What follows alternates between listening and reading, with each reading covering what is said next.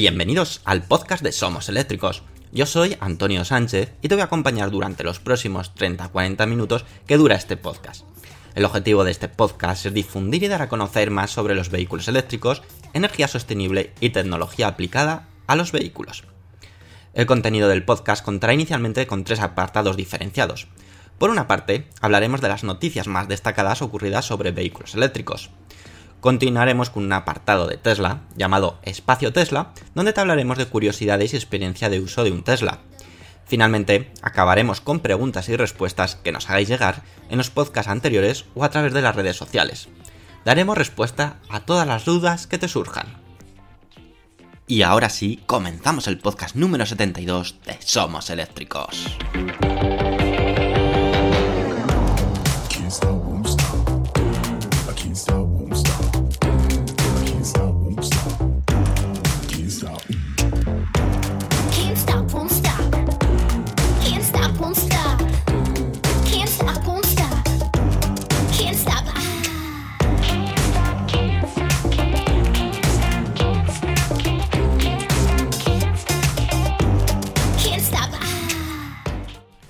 Muy buenas y bienvenidos a todos de nuevo a otro podcast de SomosEléctricos.com, el podcast oficial donde cada semana te traemos todas las novedades sobre coches eléctricos, vehículos eléctricos, movilidad sostenible y energía sostenible también. Vamos a empezar con la primera noticia, la más desagradable de esta semana, para así nos la quitamos del medio y luego ya el resto de noticias son mucho más agradables. Y es que, que probablemente ya lo sabréis porque ha sido eh, transmitido, ha sido dado a conocer por la televisión también, y es que con el motivo del coronavirus, con origen de Wuhan, China, finalmente se confirma que el Salón de Ginebra 2020 ha sido cancelado. Es cierto que vamos, todos estábamos más, o menos esperando que esto sucediese. Era algo que, sobre todo con el tema de, la expansión de, este tipo de virus en Europa, pues era quizás cuestión de tiempo, que eh, finalmente se diese por cancelado. El gobierno suizo ha establecido, y ha venido así la principal causa de esta cancelación, la prohibición de grandes eventos que supongan más de mil personas, y que como sabéis, en el caso del Salón de Ginebra, se cumple y sobrepasa con creces. Dicha prohibición tiene efectividad desde el 28 de febrero hasta el 15 de marzo, por lo tanto, como mínimo, y por lo tanto cubre justo las fechas que estaban marcadas para el Salón de Ginebra, que era del 5 al 15 de marzo. Mauricio Tuterini, presidente del Salón del Automóvil, ha dicho lo siguiente ah, sobre este tema de la cancelación. Lamentamos esta situación, pero la salud de todos los participantes es nuestra principal prioridad y la de nuestros expositores. Se trata de un caso de fuerza mayor y una tremenda pérdida para los fabricantes que han invertido masivamente en su presencia en Ginebra. Sin embargo, estamos convencidos de que comprenderán esta decisión. Recordemos, como ya te he dicho, que eh, el inicio del evento estaba previsto para el día 5 de marzo, estando los dos días anteriores, es decir, 3 y 4, reservado para prensa, que ya sabéis que hay unos días que son para abiertas al público, puedes comprar las entradas y puedes ver todos esos coches, y luego hay un par de días especiales que solamente está prensa y hay pues algún que otro determinado evento especial. Es una pena porque había muchas apuestas eléctricas que se habían anunciado en este evento y que finalmente debido a la cancelación pues vamos a ver cómo eh, mueve ficha cada uno de los fabricantes de automoción para presentar esos concepts o incluso coches de producción que estaban a punto de salir.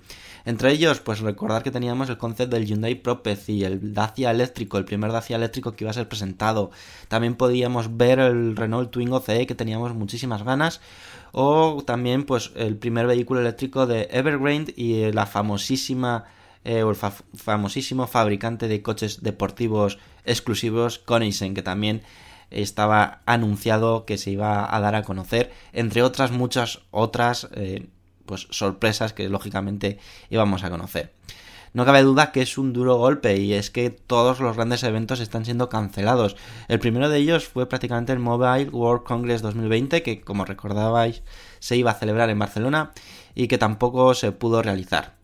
Además, también se canceló hace unos cuantos días el Salón del Automóvil de Pekín 2020 por el mismo motivo. Por lo tanto, estamos como hambrientos de conocer esas novedades que pues en las primeras meses de año se dan a conocer y que muchos de esos coches salen al mercado pues a lo largo del año. Veremos, como decimos, a ver cómo, cómo mueven ficha estos fabricantes. Es una pena, pero lógicamente hay cosas mucho más importantes, como es la salud, y si esto podía ser un riesgo para que este tipo de virus, el coronavirus, se extendiese por, por más personas, pues lógicamente está más que justificado. Ahora digamos que uno de los grandes eventos que también está en juego son los Juegos Olímpicos de Tokio 2020, que como sabéis están previstos para verano y que se han dado digamos como unos cuantas semanas para tomar la decisión de si finalmente se realizan los Juegos Olímpicos de Tokio o no. No sabemos si será cancelación o se retrasarán o cómo lo harán en el caso de que suceda. Al igual que estos eh, salones o eventos tan importantes que es curioso que no tomen decisiones de decir, bueno, pues lo vamos a retrasar unos cuantos meses. No, no, simplemente se cancela y no hay noticias, al menos por el momento, sobre que se vaya a realizar a lo largo de este año, sino que ya será para 2021. Como, como decimos, todavía es pronto para conocer más información o qué decisiones pueden tomar para el Salón del Automóvil en este caso, pero es una pena. Nos quedamos sin uno de los grandes atractivos por no decir el más importante de, del mundo o de cada año, como es el Salón de Ginebra, que se celebra, como decimos, todos los años. Veremos a ver. Y ya, como hemos abandonado estas noticias tristes, ahora vamos a contarte una noticia que te va a gustar mucho porque vamos a hablar de una moto eléctrica, sobre todo si te gustan las motos eléctricas. Y si te gusta el fabricante Zero Motorcycles, pues te va a gustar mucho más, porque vamos a hablar sobre su último modelo. Así que venga, vamos.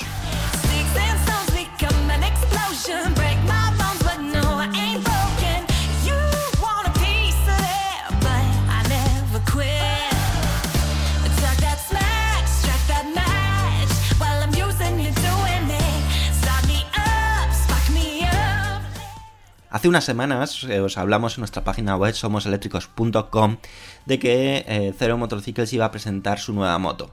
Ese momento ha llegado y es la Zero SR barra S. Tal y como se auguró en un inicio, finalmente se trata de una moto carenada que cuenta con un diseño realmente bonito y deportivo. Y quizás esta vez sea eh, uno de los diseños que más se parecen a una moto de combustión y que no hay tantas diferencias con una eléctrica. Tenéis fotos, como siempre, en nuestra página web somoseléctricos.com. Si buscáis en, el buscador, pues cero motocicles o cero eh, SR barra S, eh, tendréis ahí pues las fotos para que podáis verlo al detalle. Pero lógicamente Zero Motorcycle, que para muchos está considerado como el fabricante de, de motos, es el homólogo de Tesla en coches, pues para motos y por lo tanto no solo diseño es lo que ofrece este nuevo modelo, sino como es costumbre en Cero, incluye una serie de mejoras conforme a su catálogo existente. La marca asegura que ha mejorado la eficiencia de esta moto en un 13%, superando con ello lo marcado por su hermana SRF.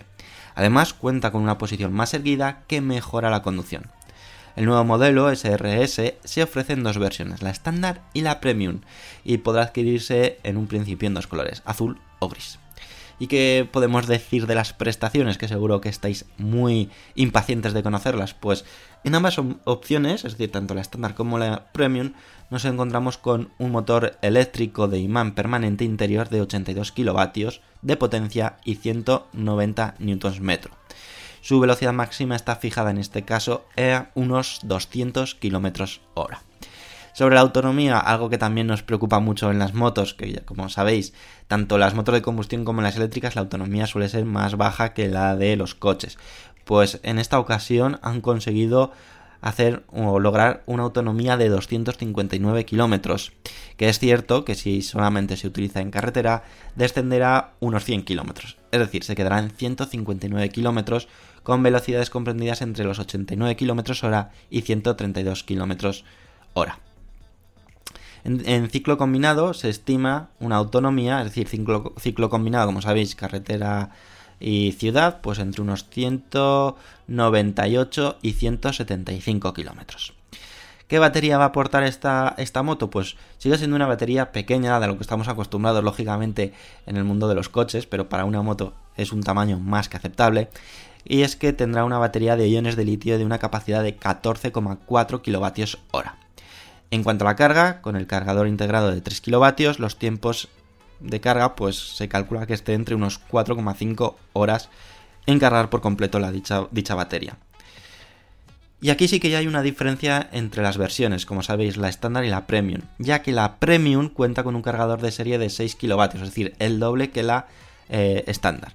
Y que lógicamente pues ofrece tiempos de carga mucho más reducidos, concretamente a la mitad de 2,5 horas. Con la opción de carga rápida de 6 kilovatios, la versión estándar consigue carga completa en 1,8 horas, mientras que la versión premium lo hace en 1,5. Es otra de las grandes diferencias que como decimos la carga rápida de 6 kilovatios viene de serie en la Premium y como opción en la estándar. Las dimensiones, por si os interesa, pues tiene una distancia entre ejes de 1450 milímetros, una altura del asiento de 787 milímetros y un peso que está o que oscila entre los 229 kilos y 225 kilos. Suspensión y frenos, pues monta en la rueda delantera una horquilla Showa de 43 milímetros de función separada de pistón grande, con precarga de muelle ajustable, comprensión y amortiguación de rebote. La trasera, sin embargo, monta un, perdonar, un pistón de Showa de 40 milímetros con un amortiguador de depósito con precarga de muelle ajustable, compresión y amortiguación también de rebote. Sobre los frenos, pues hablaros que en los frenos delanteros monta unos Boss Advance MSC de calibre J Juan, radial de 4 pistones con cilindro maestro radial y discos de 320 x 5 mm. Y por los traseros monta los mismos frenos de Boss Advance MSC, pero de con pinza flotante de un solo pistón. Y su disco es de 240 x 4,5 mm. Y finalmente, hablando de esta moto, ¿qué es lo que también estabais esperando? ¿Qué precio tendrá, verdad? Pues bueno, los precios anunciados de momento en Estados Unidos están marcados en 19.995 dólares para la versión estándar y 21.995 dólares para la versión premium. Lógicamente estamos ante un precio elevado para muchos, lógicamente estamos hablando de una moto, pero una moto lógicamente con unas prestaciones primero eléctrica, que ya sabemos que es una tecnología a día de hoy más cara que las normales, que las de combustión y a su vez pues estamos ante digamos la moto eléctrica más avanzada del mercado o de lo que existe a día de hoy. Por lo tanto, aquellos amantes de las motos eléctricas o del mundo del motor y quiere darse el paso a pues eso, a tener una moto eléctrica en condiciones, tendrá que tener un presupuesto aproximado de entre pues lo que hemos dicho, 19.000 y 21.000 euros. Veremos lo que cuesta en, España, porque como sabemos, los precios de Estados Unidos cambian con los precios de España y de Europa. Y ahora, pues vamos a seguir en la siguiente noticia, os vamos a hablar de nuevos avances sobre el Opel Corsa eléctrico. ¿Por qué? Porque ha empezado a producirse y a fabricarse y ya empiezan a salir las primeras unidades de la fábrica de Zaragoza. Así que venga, vamos a hablaros cuáles son los objetivos de Grupo PSA de Opel sobre el Opel Corsa eléctrico. Vamos a por ello.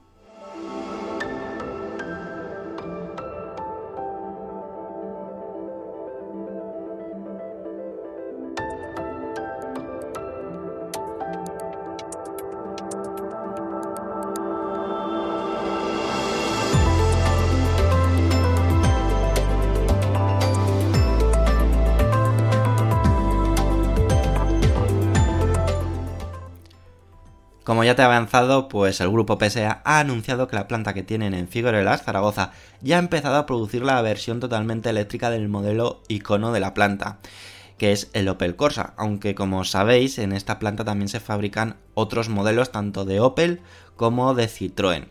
Y es que este nuevo Opel Corsa E, que así es como se llama la versión eléctrica del Opel Corsa, supone un importante hito para el sector de la automoción en España, siendo la primera planta en producir en serie un modelo eléctrico.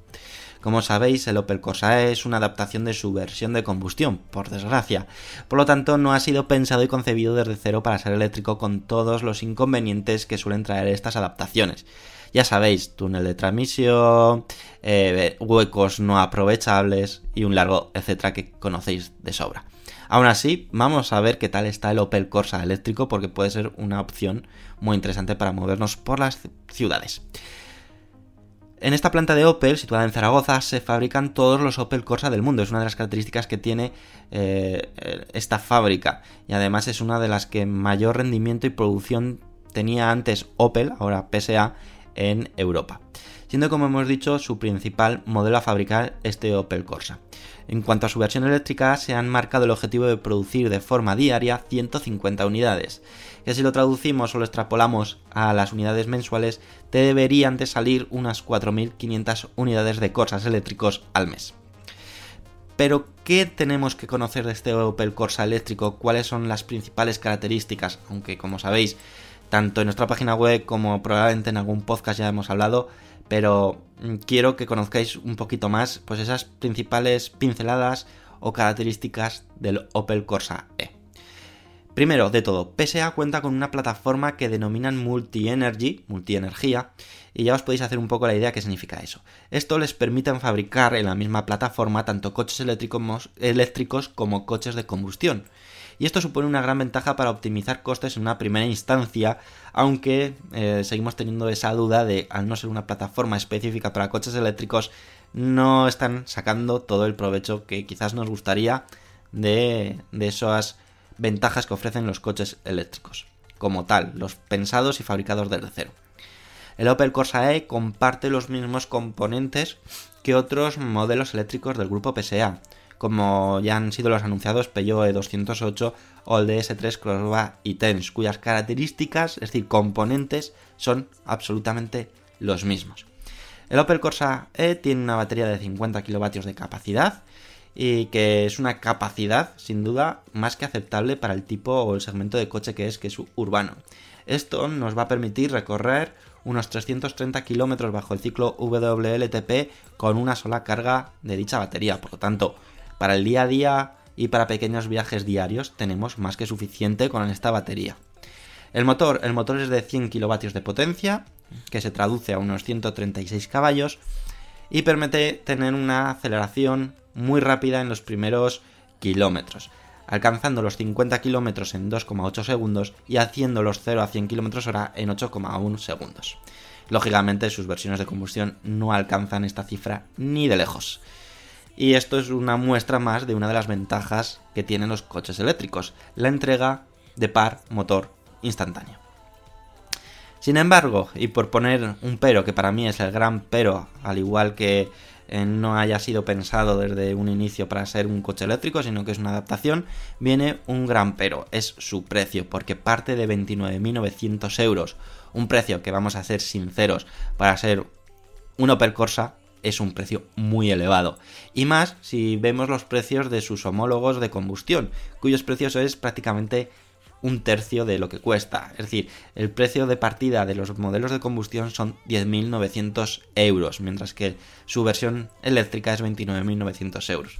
Aquí es un, nuevo debate que hemos hecho en muchas otras ocasiones, es si realmente quieren vender este vehículo o no. Porque poniendo ese precio, pues va a ser complicado que la gente se gaste 30.000 euros en un Opel Corsa no lo vamos a negar. Es un Opel Corsa, es un utilitario, es un coche pequeñito, es un coche pues que está pensado para lo que es y está muy bien.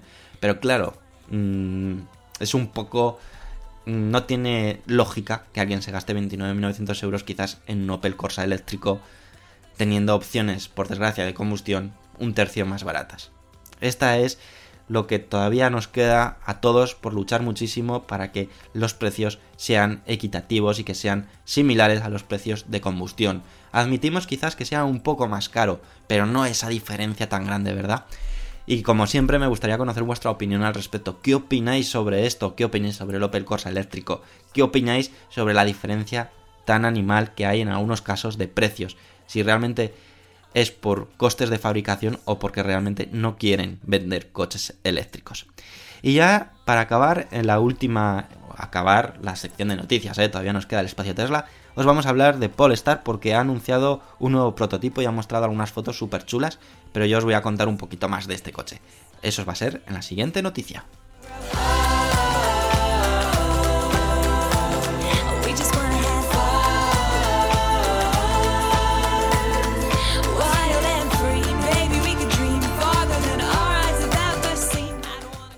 Y sí, Polestar tiene un nuevo concept de berlina eléctrica que ha denominado Precep y que iba a ser presentado en el Salón de Ginebra de 2020. Iba, porque lógicamente ya os hemos anunciado que ha sido cancelado esa feria tan importante y que tantas novedades nos iba a traer. Aún así, tenemos información, tenemos fotos de este Polestar Precept, que es lo que os vamos a comentar a continuación. Se trata de un sedán de cuatro plazas totalmente eléctrico, bautizado como Polestar Precept, y aunque es bastante similar al Polestar 2, tiene unos acentos más minimalistas. Su distancia entre ejes es de 3,1 metros, por ejemplo, por dar un dato diferencial al Polestar 2, más alargado. Thomas Ingelart, CEO de Polestar, ha indicado lo siguiente. Percept es una declaración, una visión de lo que Polestar representa y lo que hace que la marca sea relevante. El coche es una respuesta a los claros desafíos de nuestra sociedad e industria que se enfrentan a día de hoy. No se trata de un sueño de un futuro lejano. El Polestar Precept anticipa los vehículos del futuro y muestra cómo aplicaremos la innovación para minimizar nuestros impactos medioambientales. No se conocen detalles acerca de sus características técnicas, pero sí de la tecnología que integrará y los materiales que se usarán. Y que va a ser, como hemos dicho, al ser un concept, digamos que tanto de diseño como de tecnología, lo que es los próximos vehículos de Polestar se van a alimentar. Además, en el campo tecnológico orientado a la conducción autónoma, ya ha anunciado que incluirá sensores LIDAR con dos radares y una cámara de alta definición. También en este modelo se van a eliminar por completo los retrovisores y espejo interior por cámaras. Algo que ya estamos cada vez viendo más y que a mí personalmente cada vez me gusta más. No he tenido la ocasión de probar ningún coche todavía con, esas cámaras, pero creo que pues, puede ofrecer ventajas que a lo mejor los espejos tradicionales no traen. Nos costará acostumbrarnos probablemente, pero bueno, ofrecerán ventajas, eso estoy convencido. Con respecto a los materiales, la marca premium de Volvo se rinde hacia los materiales sostenibles y va a promover su uso. Entre dichos materiales se encuentran el lino de Becom para los paneles interiores y los respaldos de los asientos, y además ofrecen mejoras significativas con respecto a los materiales convencionales, incluyendo hasta un 50% de ahorro en el peso y un 80% de reducción de los desechos de plástico. La superficie de los asientos están tejidas en 3D a partir de botellas recicladas, como los cojines y los reposacabezas están hechos de vinilo de corcho reciclado mientras que las alfombras están hechas de redes de pesca recuperadas. Por otra parte, también han querido adelantar los nuevos avances tecnológicos, la próxima generación de HMI, que va a ser impulsada por Android y se basa en la estrecha colaboración de Polestar con Google. Se podrá hacer uso de ella a través de una pantalla central de 15 pulgadas orientada de forma vertical, que nos recuerda algún que otro vehículo eléctrico de Tesla, y un panel de instrumentos de 12,5 pulgadas. El panel de instrumentos también albergará una serie de sensores inteligentes como de proximidad y de seguimiento ocular. Este último posibilita que el coche controle la mirada del conductor y ajuste el contenido de las distintas pantallas en consecuencia. Ha querido decir el jefe de diseño de Polestar, Maximilian Misoni, lo siguiente. La estética del bueno, del Polestar Percept se basa en la tecnología de vanguardia en lugar de mirar hacia atrás en el tiempo a las referencias históricas automotrices en Polestar vemos la tecnología como un facilitador, como una herramienta para resolver los problemas de nuestra sociedad y traducimos esta actitud en un nuevo conjunto de principios de diseño. La combinación, de materiales sostenibles y sistemas inteligentes de alta tecnología abre un capítulo completamente nuevo de diseño de lujo, de vanguardia y muestra hacia dónde se dirige Polestar. Veremos, a ver, yo tengo muchísimas ganas ya de conocer Polestar, sinceramente, de conocer el Polestar 2, de ver cómo eh, se introduce en el mercado europeo. Si es de Volvo, que es de Volvo, lógicamente es, Polestar es una subdivisión de Volvo, pero centrada y focalizada en coches 100% eléctricos. Tengo muchísimas ganas de, ver cómo, cómo entran en el mercado, cómo, porque me parecen primero coches bonitos, una apuesta muy acertada, con unas prestaciones adecuadas y aunque hay mucho que conocer todavía del coche, cada vez me llama más la atención este fabricante o esta subdivisión de Volvo llamada Polestar. Y este Polestar Percept, si veis las fotos del concept, aunque es un concept, las tenéis como siempre en nuestra página web, somoseléctricos.com. En la descripción del podcast en iBox os dejamos también el enlace para que podáis ver las fotos tanto del exterior como del interior y es una auténtica maravilla. Estéticamente me parece un coche precioso, aun siendo un sedán eh, tiene ese toque deportivo bestial y el interior minimalista, pero se ve que va a ser de calidad, muy cuidado, muy futurista, vamos, lo, para mí lo tiene casi todo. Así que estad muy atentos a Polestar porque puede dar grandes sorpresas en los próximos meses o en los próximos años. Y ahora ya, sin perder más tiempo, nos vamos al espacio Tesla porque tengo dos cosas que contaros en este espacio Tesla. Por una va a ser el maletero del Tesla Model Y, que lo hemos podido ver, y por otra, pues el avance tecnológico que tiene Tesla frente a la competencia. Así que venga, vamos a por ello.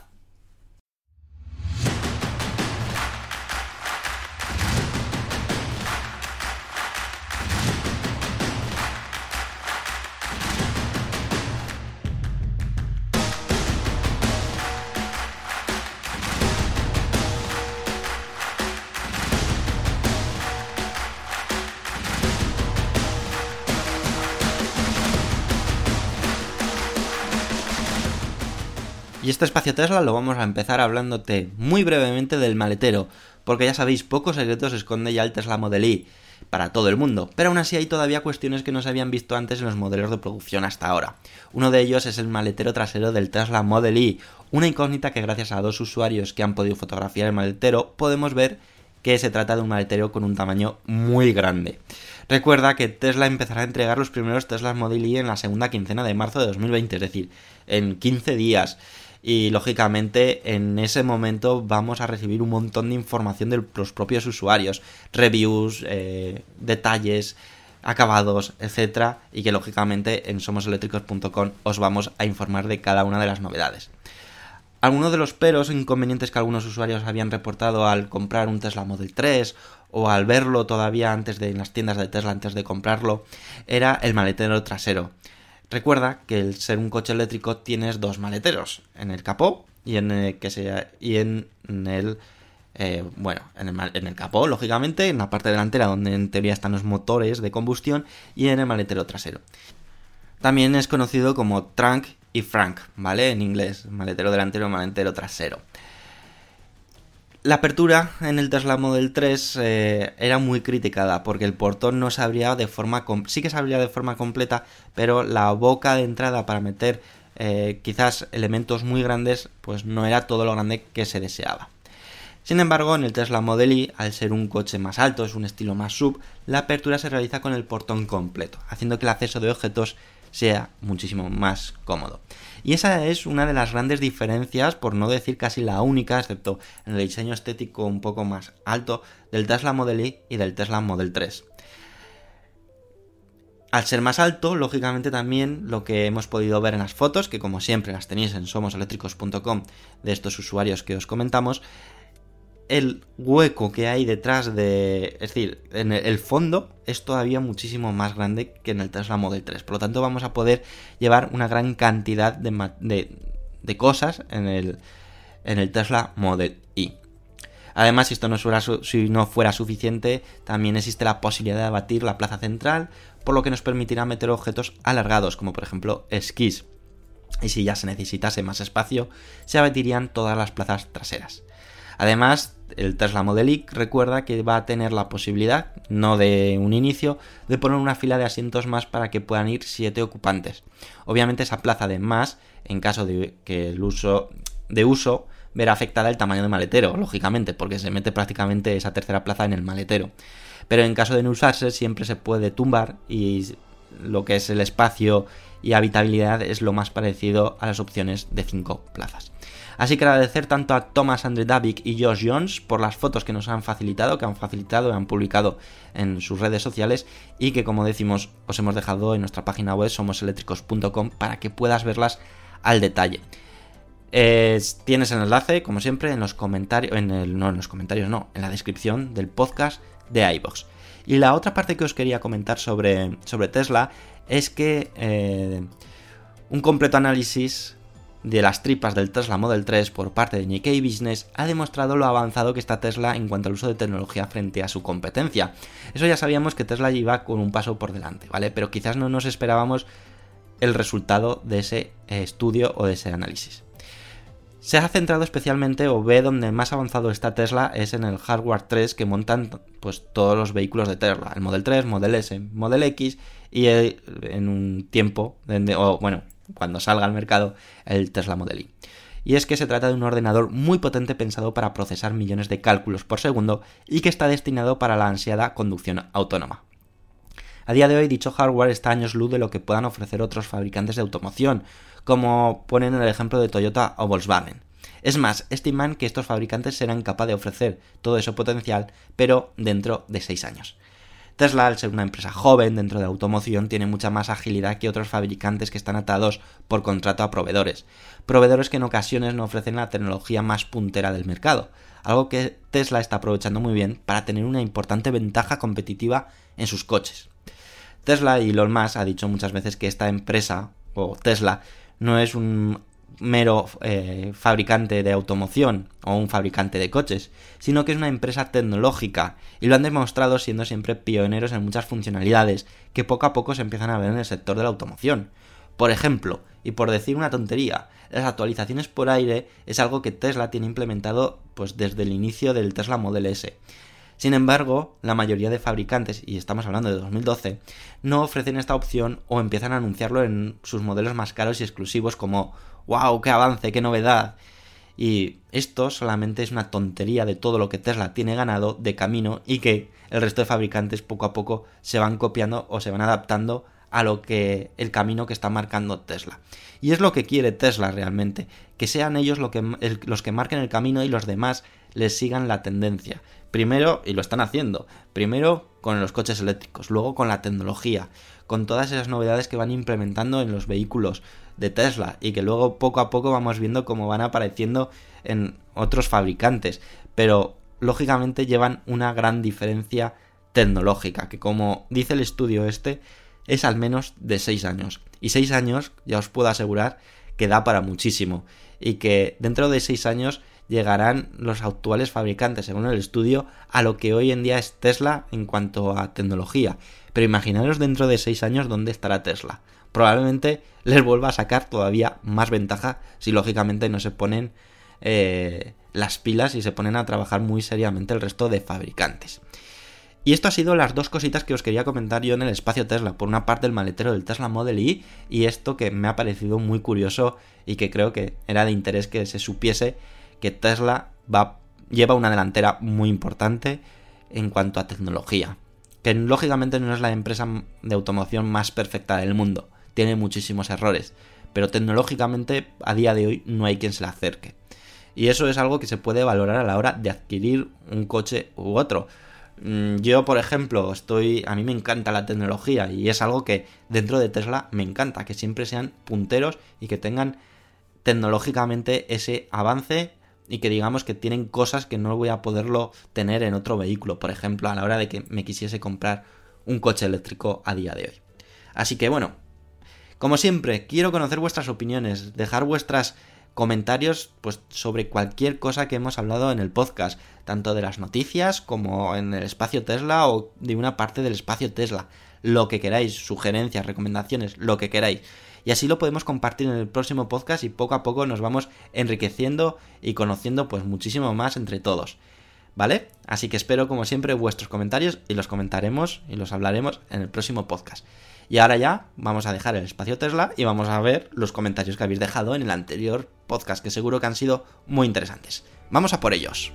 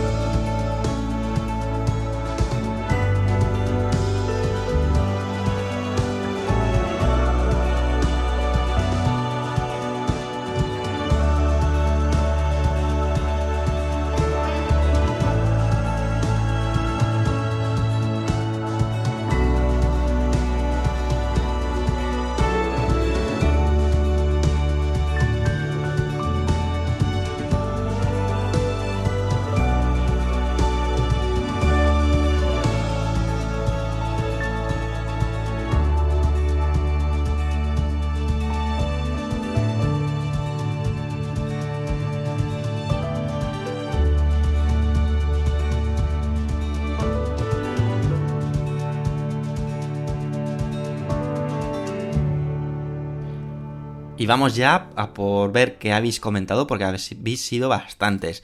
El primero de ellos nos ha enviado, pues, mediante formulario, eh, su mensaje, lo que quiere que transmitamos. Y es Marcos Ortega Regué, que dice, quisiera agradeceros el trabajo de difusión que realizáis y es que es un gran trabajo. También quiero informaros de una matización sobre lo que indicáis error en el eGolf.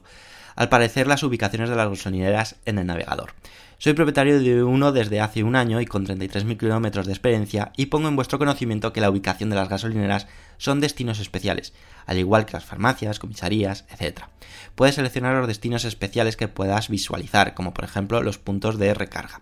Por lo tanto, no se trata de un error, simplemente es una elección que debe hacer el usuario del vehículo de qué es lo que quiere ver en el display de Infoentertainment.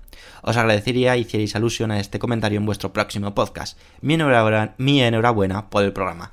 Bueno, Marcos, pues muchísimas gracias por esa información porque, y lo primero, enhorabuena por ese Volkswagen e-Golf y su primer año de vida con 33.000 kilómetros. Está claro que ha recorrido un montón de kilómetros en el primer año y agradecerte enormemente pues que hayas comentado esto porque yo era consciente de que para mí eso era un error, pero ya está claro que no es un error, sino que está son puntos de interés y que se pueden modificar. Así que muchísimas gracias. También en los comentarios del podcast habéis dejado Juanjo M que dice, eh, sí, es una alarma de aceite para las puertas. Esto se refiere porque hablamos del Audi e-tron que estaba dando mensajes de cambio de aceite cada X kilómetros. Y bueno, viene por ahí la guasa. Televerde nos dice, personalmente no creo que el Volkswagen ID3 sea el vehículo eléctrico que marque un impacto inmediato. Para mí los grandes titanes para este 2020 son el Seat Mi eléctrico, el Volkswagen Up eléctrico y no recuerdo el otro. Por más que no tengan refrigeración líquida, sí tienen un precio accesible. Un abrazo latino. Muchísimas gracias Televerde. La verdad que el Seat Mi eléctrico, el Volkswagen Up y probablemente el otro que no recuerdas es el Skoda Citigo eléctrico que parte de 17.000 euros y hay rumores de que con las ayudas se pueda quedar en 12.000 euros en, en España, puede ser una opción muy, muy interesante. Es cierto que tecnológicamente el interior, etcétera, no vamos a esperar una gran cosa, pero bueno, por 12.000 euros movernos con un coche eléctrico por la ciudad puede estar muy bien. Ya nos dirás en el próximo podcast de Verde si era ese el otro que, que, que no recordabas. A ver si hemos acertado. Lalo33 nos dice, nuevamente traigo noticias sobre El Salvador. A partir del 18 de febrero se puso en venta el primer auto eléctrico en mi país, y es el Hyundai Ioniq, solo la, versión Limited con la batería de 38,3 kWh y un precio de 39.900 dólares americanos. A día de hoy ya había 7 vehículos eléctricos circulando en el país, 100 motos eléctricas y un solo punto de carga.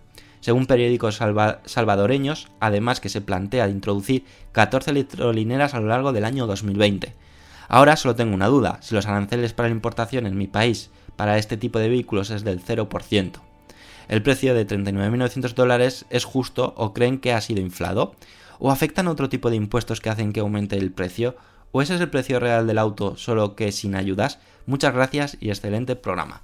Bueno, pues eh, respecto al precio del Hyundai Ioniq de 39.900 dólares, eh, en España no está muy diferente a ese precio sí que es cierto que hay muchas cosas que lógicamente tendrían que, valorar cada país y adaptar cada precio a lo que cada país pues tiene de poder económico porque entiendo que el poder económico de una persona o el sueldo de una persona en Estados Unidos no es lo mismo que a lo mejor el sueldo de una persona en otro país.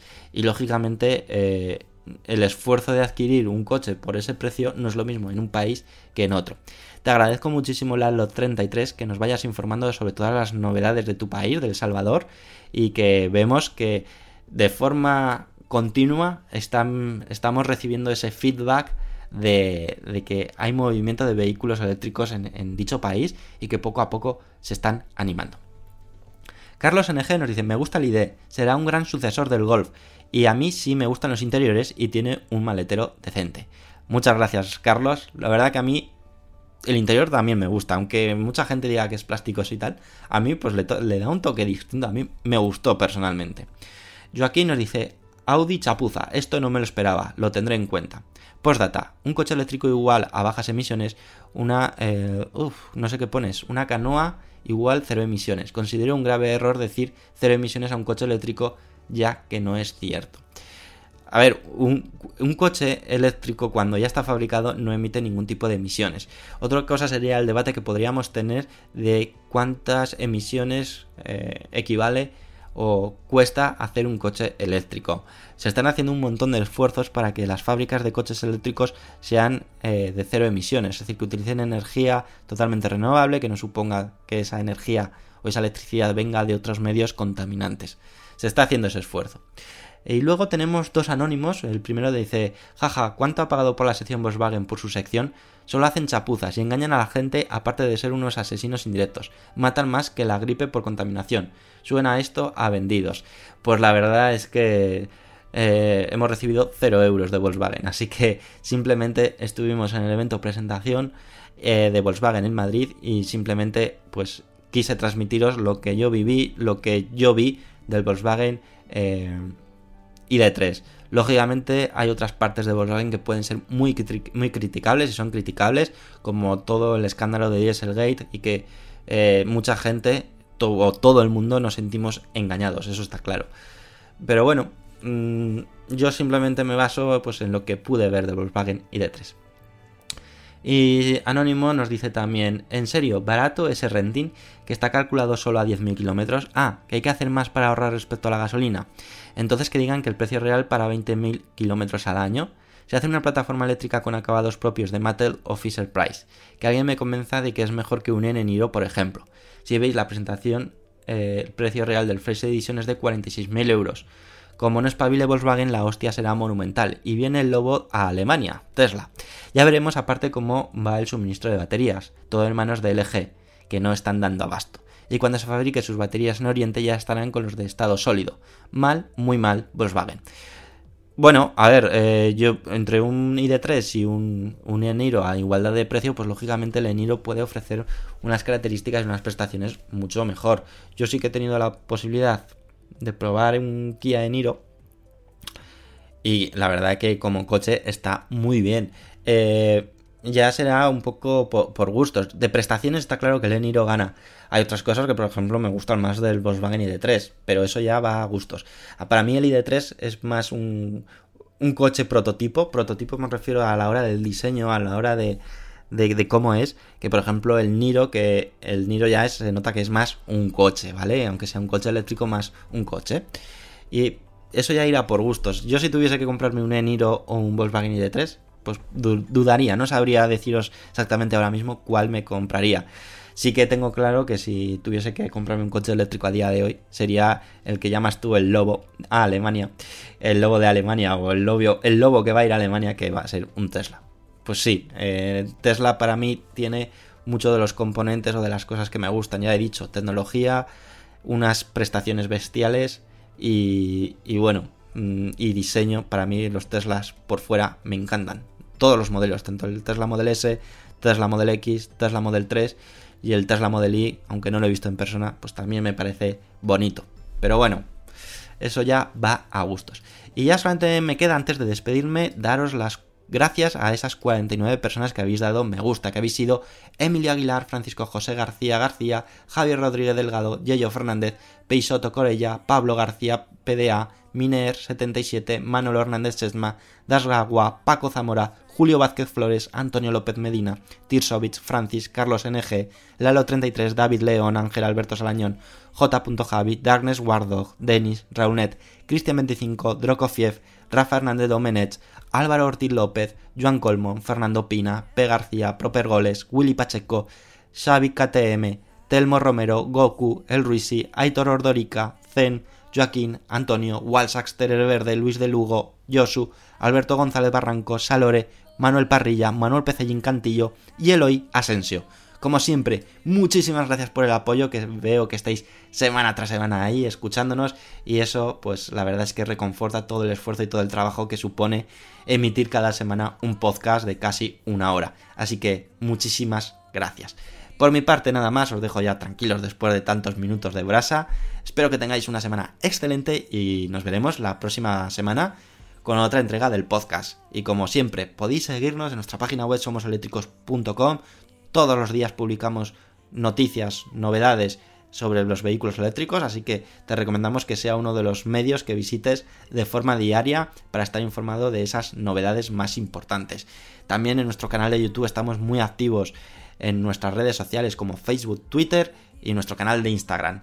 Y recuerda que también tenemos un canal de Telegram de difusión donde ahí pues publicamos todo el contenido que realizamos a lo largo de la semana. Por mi parte, nada más, espero daros sorpresas pronto o novedades, cambios, porque creo que a lo mejor os puede gustar y que quizás pues puede ser un, algo que, que esta comunidad la unamos muchísimo más. Estar muy atentos porque estoy trabajando en ello, quiero hacerlo muy bien antes de lanzarlo, pero estar muy atentos. Por mi parte, nada más, lo dicho, que paséis una excelente semana y os esperamos la próxima semana con otra entrega del podcast. Adiós amigos.